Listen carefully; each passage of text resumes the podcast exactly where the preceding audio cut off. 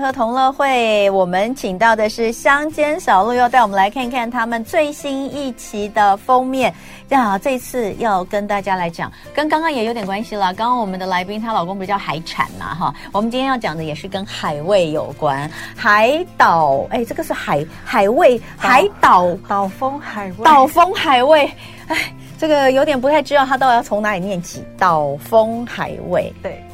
海岛风味也也可可以，以对不对？哈，对就是看你怎么弄，海味岛风也可以啊，嗯，岛风海味跟海味岛风就倒过来而已嘛，哈。对，所以一个小文字游戏。对，蛮可爱的，这是这一期的这个封面。那我们来欢迎的是呃副主编林戒指，欢迎戒指。嗯大家好，我是戒指。哎，戒指，你这一期为什么会想要做定制渔场？因为我们知道台湾真的有蛮多定制渔场的哈、嗯那我觉得这也是台湾人幸福的地方，我们可以吃到很多很棒的鱼哈、嗯那呃，先跟大家介绍一下定制渔场是什么样的概念，那为什么你们会想去做这一期的主好，题？其嗯实就是呃，主要是每一呃，我们每一季都会想要做一些跟，比如说食农教育或者是食衣住行相关的主题。那这一期就是吃，我们之前已经做过呃植物相关的，那这一期我们就想要往海味这方面去发展。对，那在做这个主题的时候，我们就发现，在饕客心里面，嗯真正的海味并不是像市呃市场上我们看到那个已经宰杀好放在那里的鱼，而是我拿到它的时候它还活着的那一种鱼。嗯所以我们以这个方向去做，我就发现其实定制渔场完全符合这个条件。嗯对，那鱼市场的开箱其实比较常见，但是定制渔场其实是大家相对少嗯了解到的。像我自己其实是做这一期才知道。嗯对，那定制渔场它其实就是一种被动捕捞法，嗯它有点它的概念其实就像石沪一样，石沪是水涨潮进嗯对来，对然后对鱼跟着进来，对然后退退潮潮之之后我后们去鱼捞 留着，对对对。可是它其实就是在海岸线嗯靠近的部分，然后我们去设依依照鱼道跟洋流，然后去设一个放在那里不会再拆掉的渔场，嗯然后渔网就架设在那边，嗯鱼可以进去，但它也可以出来，一直到我把网子收起来之前，它都可以自由进出。嗯所以我们称这是呃比较永续的被动捕捞法。嗯，算比较友善的方式，没对不错对没错嗯，那台湾现在定制渔场呃分布的情况大概是怎么样？其实主要分布在东部，嗯，然后东部呃台湾大概有六十多个定制渔场，可是主要在东部的整个海岸线都是。嗯宜兰啊，然后花莲其实是最多的，然后再来到台东。那西部的话，其实也有，但是就相对少。像比如说，我们这次有去访的新竹香山的民筏，其实是目前台湾规模最大的一个。嗯对对对，好，所以呃这个。根据季节好像也有不一样，对不对？有所以你们其实呃，我觉得这蛮好，就是我们可以来了解一下第一个定制渔场的历史，第二个他们的操作，还有演变，嗯没一定错也有没点不错太一有样，有有有有然后跟季节也不太一样，是不是也帮我们介绍一下？好，嗯所以其实那个定制渔场，它在它在台湾正式被记载对的时候，应该是在日治时期最多。嗯因为其实这个技术是日本人带进来台湾的。嗯嗯，然后其实定制渔场，呃，我刚刚有讲到有一个东西叫鱼道，鱼道其实是除了洋流以外，是鱼最常经过啊、最容易出入的一个道路，他们对是有自己的路线。所以在这样的情况下，我们其实在，呃日治时期那个时候就需要去观察鱼道，它不是说我今天随意的放在那里，有洋流经过就可以。对，这边如果鱼很少的话，其实放了也会没有用。嗯所以他们其实是有一个需要专业跟科学的部分，嗯对。然后从日治时期那个时候放跟到现在，其实是网啊，还有各种收成方法其实是不太一样。对像这边其实那一个定制渔网是有分成几种，就是对单开头、单头双落网，嗯就是它只有开一边，嗯然后它有两个落网，嗯那这两个它都可以捕捞。可是像呃，我们去访民发的，它是双头双落网，嗯哎，双头单落网，就是它两边都有，它长得其实就是跟这个一样，对对对。就是它其实形状看起来微微的像子宫的概念。嗯对，然后它其实就是补它旁边两个头，就是我们进去就把那两个网收起来，嗯，对，然后我们就可以带走里面的鱼。可是你有看到，其实它是有开口的，对，所以它真的是进去之后，它找的还是找得到开口，它又游出来，就等于我其实没有捕到这只鱼。嗯，对对对对对没有啊，它开口不就是入口那个地方？对，就是微微收起来小小的那个地方。，对啊，对啊，所以那个口还是开，所以它就算游进来网子，它还是可以游出去。可以可以哦可以。就它如果就是一个奋力，然后它的呃命运还没有到这一步的时候，它还是可以往哦没外错游出去是。真的可以的。嗯然后它其实这边是它、这个是它最大的入口，对，所以你刚刚讲的鱼道啊，嗯是不是就是其实你就要看，比如说它是不是要鱼是尽量是往这个方向，它才可能游得进去啊。呃，它是往这个方向，嗯然后中间这一条线、对就是它的呃进来这一个，对它其实就是它的陷阱。它的小陷阱就是我告知你前面有障碍物，你转个弯。嗯，所以它的大部分十条可能有四条就游进去了。哦，对，就是因为鱼并不是用眼睛去感知前面有没有东西，它嗯是用它的侧线。哦，了解。对所以它这一条用在中间，就是可以让它在侧边感感知到说前面有东西。对，，然后它就会哦游走。哦，没错哦，有人说定制渔场，以为是那个定制衣服的定制，哦，不是 哈、哦，哎，这个定制渔场我们之前应该有讲过啊，我记得我有访问过回游爸，啊，是是哦对，是回游是，爸的这个呃。这个非常认真的女孩哈，嗯那个她她也常得奖啊，最近又我看她最近又得奖了哈。有有对他们那个这个定制，这个定是指固定的定，没错没错，就是是放置的置对，也就是说这个这个地方它是固定在这里，没。错没错。那确实不是一种主动的侵略性的去去捕捞，对，而是把它放在这边。那就像刚刚讲，它并不会，并不会就是一次捞太多的鱼不，会然后不会他们是这样进来，相对友善海洋啦。对，嗯好、这个是呃定制渔场，所以现在大部分是双头嘛，双头双呃双头单层。呃嗯哦对。可是其实也就是看东岸跟西岸，还有每一哦家其实不一样这样。嗯，好，那所以呃也要顺应潮汐的发展。没那错潮汐不同或是季节不同，但它定制渔网不会变啊，它就在那里啊，嗯，对不对？但可能就是捕捞的数量会不同，对不对没。错没错。好，待会来我们继续聊哦。今天的吃喝同乐会，我们聊聊岛风海味，就是乡间小路这一期的呃主题，跟大家聊聊台湾的定制渔场。那今天在现场的是乡间小路的副总呃副主编林介指。那他们在这一次呃，除了告诉大家这个定制渔场的历史之外，当然也会带大家去看几个台湾的呃定制渔场，呃。也请了达人带路哈，对这个对也是对蛮特别的一个很年轻的女生，九零年这个九零年年次的哈，对一个女生她因为爱吃鱼，是一个爱吃鱼的台南人，嗯然后呢，就这个变成了这个专门来跟大家聊食鱼文化的一个 YouTuber。那呃，她她这个民发嗯是在哪里？民发民发定制渔场，它在新竹香山。新竹乡下。对，对对对，这里的鱼又跟东岸鱼不一样了。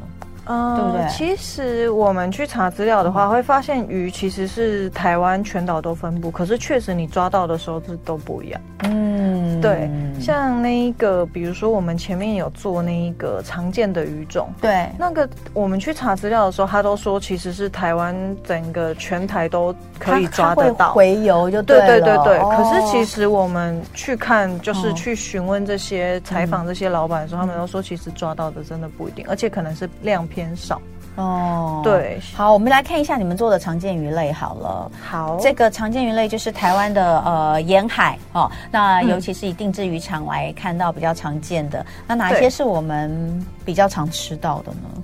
嗯、我觉得我们比较常吃到这的，其实都蛮多的啊，，哦对啊，其实应该是鬼头。刀也是啊，对啊，然后还有石桥、石桥嗯木孔，其实还有这个东晋，我们都会很常吃到。这个吗？对哦还有我看这个红木柑、大海大眼海莲，这个对，也是其实啊，竹梭也有，对对，，头特啊，头特、土土托托，其实大家也会很常吃到。嗯，奇怪，土托怎么那么小？呃，它其实是蛮大只的哦，只是你把它缩小而已。对对对对因为土托我们通常是轮切吧，没错没错，对，没所以它错本身应该是很大的，对不对对对对对，好，所以这边呢就有一个呃常见的鱼类，当然也是根据渔业署他们做的统计哈。嗯，你让我看一下柴鱼，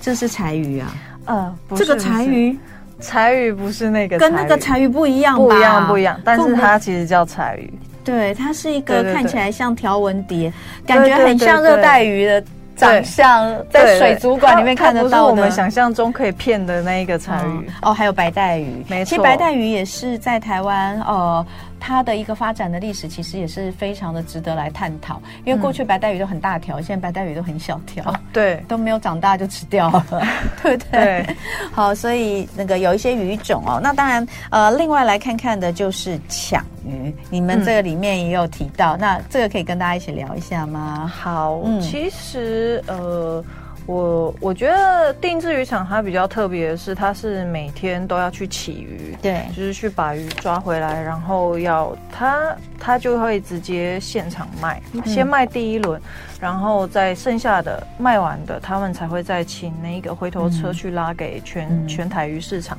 跟我们在跟我们平常看到的在市场拍卖，大家起叫，比如说什么什么，然后对对抢价钱是一样的吗？不一样完全不一样，完全对对不一样所以我们看到那个都是呃一般的鱼是什么渔船回来的那一种，对对不对对对对对，哦，好它。那个是已经分好了，可是像这一个啊。哇，大家可以看一下对照片，就是，照片这样。这就是你说他呃从定制渔场拉上来的时候，对对，对对对，那都没有分啊，他没有分，所以他就是一个渔网这样子钓上来，对啊然后他突然间老板喊说放，然后这些鱼就这样撒在上面。它哦所以你要会看鱼，然后你挑你要的才放到你的篮子里面，天哪！而且这个抢超级无敌快。他们长得都很像啊，没错，你现在他这样一个网子把它撒下去，对然后你就要在这么一大堆。哎，大家如果有兴趣，可以看一下我们 YouTube 上面的这一张乡间小路这一次有看的照片。嗯，你就要在这里开始抢你要对的，，而且这些是排队的哦。你看后面隐隐有第二排，那个就是没排到。那我就等你抢完第一轮，我去抢第二轮的。哦，对。所以第一个你要知道它是什么鱼，没错，然后那价钱怎么算？价钱就是我们呃，不是我们，就是渔场他们民发渔场，它是公布在白板上，对而且他们都是论公斤算。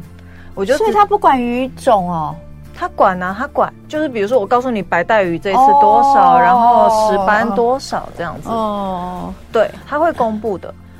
定制渔场的量，我要问一下，他们这种量是不是还是比我们说渔船回来量要少很多？会少非常多。、呀、因为渔船如果是拖网，它一次出去，它要拖到一定的量，它才会回来，对，啊因为它没有拖到，它就不符合经济效益。嗯可是定制渔船就就是我今天抓多少就只有多少，嗯，对它不会说啊，我今天这样不行。像呃，比如说西海岸，我们是涨退潮，对，对，那涨退潮的情况下，其实他们只能一天抓一到两次鱼对，甚至可能只有一次，嗯基本上，所以他只抓那一次，没有就没有了。可是东海岸，因为它没有涨退潮差，哦所以我今天可以去起二到三次，哦就是一直有鱼，我一直起。可是他们也会出现我去起，今天去起，完全一条鱼都没有的状况。真的哦，，会会会，虽然它在鱼道上，可是可能就会没有。嗯有可能是天气，比如说，又可能是怎么样，像。呃，民发这次最特别的是，我们抓到了这一条，就是后面乖乖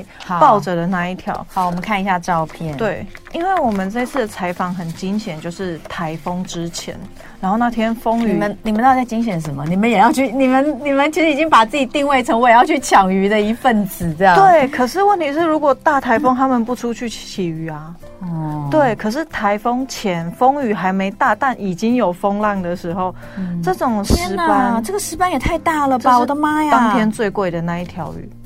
好，哎、我们照片有吗？乖乖，乖乖手上那个，乖乖就是我们刚刚说的 YouTuber，不是这不个，是这个这一是只小可这爱一，只没有，它有这一只这个它在红红它色的在这一只常见鱼常见鱼类里面呢、那那个边有，红色没有没有这张是不是？他们他没有没有拿到没有这一张，没有好，那没关系，因为这张去背了。哦，对对对，在常见鱼类有一条红色的石斑，哇，哪一条好大哦所以你说这一条是当天最贵的，多少钱？一万二，这一只一万二就光是这一只可是它如果是在餐厅卖的话，更贵。对呀、因为它绝对不可能整条它上不会整条给啊你，它一定是对轮切或者是给你一个头，对，它其实可以做好多，卖给好多客人。可以。哦，那一，条那一天这样称，它不到十公斤，但将近。嗯，我就看到有一个大哥就说：“呵，给那一刷登去。”他嗯就拿着，然后去称重，然后老板就说一万二，他说好，他就放 回去，他就不要了，是不太是？贵了。哎，那我问你哦， 刚刚我们看到那一张，就大家在抢鱼的，去抢的都是都是要卖的人，还是说自己吃的？ 他哦，有很多，是自己吃的哦主要是鱼贩，鱼贩知道了居多嘛他就会过去，对因为最新鲜的，它这个其实是第一手哦，所以一抓回来就是我哪里走就是最新鲜的，那个价钱完全不一样。哦然后有鱼贩，然后最多的还有另外一种人，最多就是老先生、老太太，而且他们，你看他们刚刚有篮子，他们都不拿篮子，就是我今天吃的，我要什么，他们徒手就抓走去结账。 真的真的，在他们在这个，他就是那个谁，他超厉害。然后我们就我们就还想说，哎你看这是老先生抓着就要哦，走，老先生就抓在手上，对对对对对他，都不他们都不戴手套、他哎，们不带，熟客们直接抓，但他抓这几条是自己就就我今天吃啊，他就是他自己要吃，他也没有对要卖，他没有。所以这里就真的不像我们我们如果去看到的那种批发鱼对市场对对在那边叫卖，那都是那都是生摊意贩比嘛较对多，不对对对对对，好妙哦。对啊，所以以这边就是什么人都有，而且有很多爸妈带小孩去，干嘛？就是认就是说认识我们一下对，吗而且他说你看今天又带了什么鱼，然后地板就会一筐一筐的放，像白带鱼，他们是不是卖一两条，一筐这样几百块你带走。他说：“这点北大鱼啦，啊黑啥，他们就会开始这样，哇然后去很轻松。但带小孩你就不能去前面抢鱼，他们就是慢慢的跟小孩介绍，然后就说、嗯哦，我们买一点喜欢吃的，就这样。嗯，对啊对，好，所以我们看到像你刚刚看到那条红红条，红条石斑呢、嗯嗯嗯，那个那么大只，我觉得一万二我可以可以理解，因为那个在、如果真的在餐厅卖是更贵。嗯那不过讲到很贵的鱼，我们因为你看现在年底马上就要过年，对过年大家都吃白鲳，然后对白鲳对的对价格真是吓死人，很惊人，白鲳也是定制渔场可以网到的鱼，可对以，不对可是要看机遇。就是我们那天刚好遇到台风风浪，所以像石斑这种住在石头里面的鱼，它上来了。嗯然后那一天也刚好有网到白鲳，嗯，可是哦，我那一天很特别的是那一个呃，嗯在后面白鲳啊，它其实对这个对这一只白鲳，我在现场看大概这么大，很大，对，然后你看旁边的，的都这样小小的。哎对，可是那一个小小的，他们去称重起来都已经价格有点贵了。那所以这只这么大大概要多少钱？它旁边那一只那个大小，小的如果两只，我去看他们称已经八百了。两只八百，那所以嗯哎小的这一只大概，嗯嗯而且它是有分大小的哦。对啊，如果当然这一只本身自己就超过英购一公斤，它的价钱就不一样。嗯，对，这个所以这这一一只只大的应该有比你的头大吧？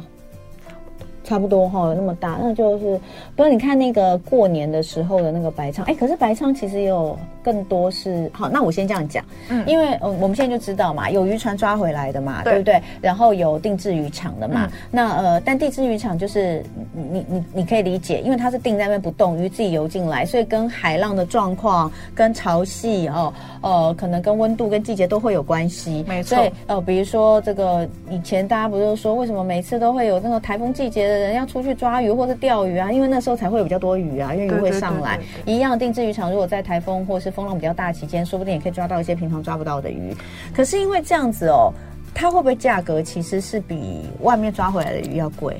呃因为它好像成本比较。哦也很难讲成本，因为出去外面回来，它其实有人力成本，有渔有渔船跟有油钱的成本。那但定制渔场好像没有成本，可是它就是不能确定它会捞到多少，啊其实定制渔场成本很高哦。真的哈。对，就是呃，我们说它是定制渔网嘛，它嗯定制渔网怎么固定？他们是用石头包，嗯，石头包其实就石锭、大石锭，他们一个像比如说民发用的是八公吨，嗯它整个定制渔场用了四百五十个，嗯，我然后他发哥有呃，老板叫发哥，他现场跟我们报价一个是两万四、一个石头包两万四、嗯四百五十个，他差不多就九百万在那里。哦，对，所以台风天为什么他们不能出去？甚至台风天如果很大，他们绝对要去收网，嗯，因为那个台风会刮，呃，会造成风浪太大，而且会有漩涡把渔网刮坏。哦，就是之前还有新闻，就是东部哪一家定制渔场的嗯整个就是固定绳全断，哇所以它只能组网真的是就飘走了那整个这个损失惨重哎、嗯哦，就生财工具，嗯几千万。对呀、几千万。对，所以，那我就问你嘛，定制渔场的鱼是不是有比较贵？我觉得呃看鱼，可是我自己现场在看的时候，嗯嗯、我认为其实有高有低。嗯那你想要的鱼可能会比平常鱼市场贵，嗯，对，但我觉得比鱼市场贵也是，哎、但很难讲。有些人会觉得说，哎、我都已经直接来到产地， 应该要比较便宜。对对对但是我觉得一个第一个你要想的是它新鲜嘛，对不对对？对刚上来还活的。第二个就是这个常常就是我们所讲的，就是你要用什么样的价值去衡量这条鱼。对对以对，定制渔场来说，它实在是一种呃相对友善，然后可以永续海洋的做法。没错，你愿不愿意为了就是永续海洋这件事情，能够多多尽一点点心力，一条鱼多几块钱买？对对不对？这其实是我们常常，包括我们的好朋友陈志东老师也常常在跟我们聊这件事情。在所有的不管是渔业啊，我们之前其实也聊到，就是说像那个樱花虾，是，小时候不是小时候，就我以前的时候，其实大家滥捕的时候，其实它真的一度都快要没有。后来是所有的这些这个渔民们，他们是有有意识的，当然也有辅导进来，我们就是让它长大一点，然后所以它价格变贵。所以这个其实对大家都是互相的，对没不对？错。但定制网它其实就有一个先天的优势，是我可以设定我的渔网孔洞大小，对啊太小的鱼我不会我捕不到要捕它到而且它就会对自己可以游出去。对。对，所以它其是它的实优势。嗯，很棒啊！我觉得这一期的那个呃，就是再讲一次哈，是岛风海味哈， 岛这哦风海个味，对山间小路里面还会告诉你好吃的鱼不用价格很高就很好吃哦。另外还嗯有挑鱼刺的好方法哦，都在这一期里面，大家可以来看一下。谢谢戒指，就爱点你 UFO。